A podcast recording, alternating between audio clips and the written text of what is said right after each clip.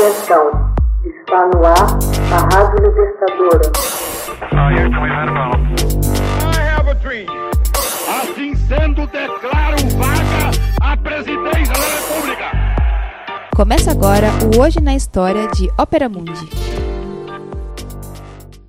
Hoje na História, 1912. Jim Thorpe vence pentatlo nos Jogos de Estocolmo.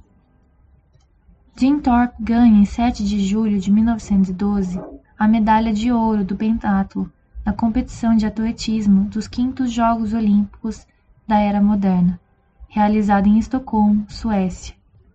À época, Thorpe, um norte-americano nativo que frequentava a escola indígena Carlisle da Pensilvânia, estava apenas começando a firmar sua reputação como o maior dos atletas do planeta.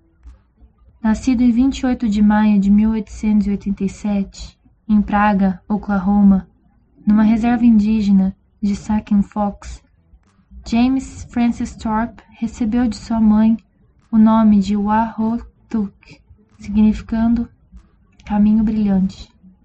Em 1908, matriculou-se na escola indígena Carlisle, na Pensilvânia, juntando-se à equipe de atletismo do colégio.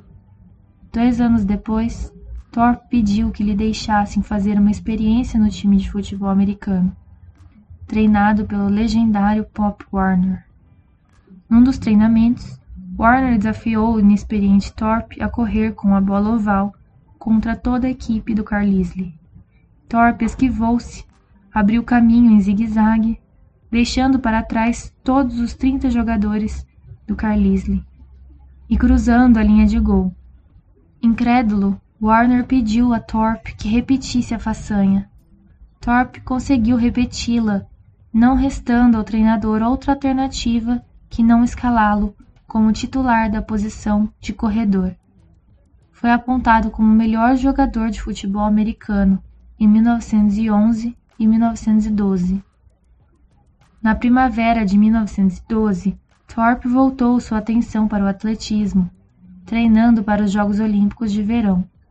Em 7 de junho, competindo contra os melhores atletas do mundo na prova do pentatlo, Thorpe colocou-se em primeiro lugar no salto em extensão, 200 metros rasos, arremesso de disco e 1500, e em terceiro no arremesso de dardo, para ganhar com larga vantagem a medalha de ouro. Mais tarde, naquele mesmo dia, Thorpe não conseguiu subir ao pódio nas provas de salto em altura e salto em distância, ficando em quarto e sétimo lugar, respectivamente. Sua segunda medalha nos Jogos viria na prova de decathlon, que ganhou quase tão facilmente quanto a do pentatlo, quebrando o recorde mundial. Na cerimônia de encerramento, quando as medalhas foram entregues, Thorpe foi apresentado ao rei Gustav V da Suécia. De acordo com a lenda, o monarca disse, enquanto cumprimentava Thorpe: Senhor, você é o maior atleta do mundo. Thorpe retornou ao país com a delegação, recebidos em triunfo na cidade de Nova York. Em 1913, porém, foi destituído de suas medalhas olímpicas por ter atuado profissionalmente na Liga de Beisebol em 1909 e 1910 Embora não tenha sido o único atleta amador da sua era a atuar profissionalmente a fim de pagar suas contas, ele ingenuamente utilizou o nome verdadeiro e foi facilmente apanhado.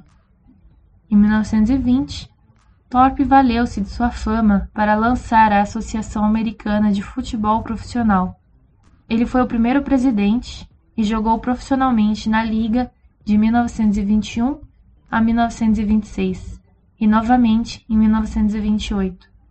Durante a carreira de jogador, dizia-se que Thor podia chutar a bola para o alto com tremenda força, correr a toda velocidade pelo gramado e ele mesmo agarrá-la adiante. Em 1950, a Associated Press designou Thorpe como o maior atleta da primeira metade do século XX. Antes de sua morte, em 1953, de ataque cardíaco, aos 66 anos, Thorpe entretinha seus fãs nos jogos de futebol americano, chutando bolas da linha de 50 jardas, 45 metros, entre as traves verticais no extremo das linhas de fundo.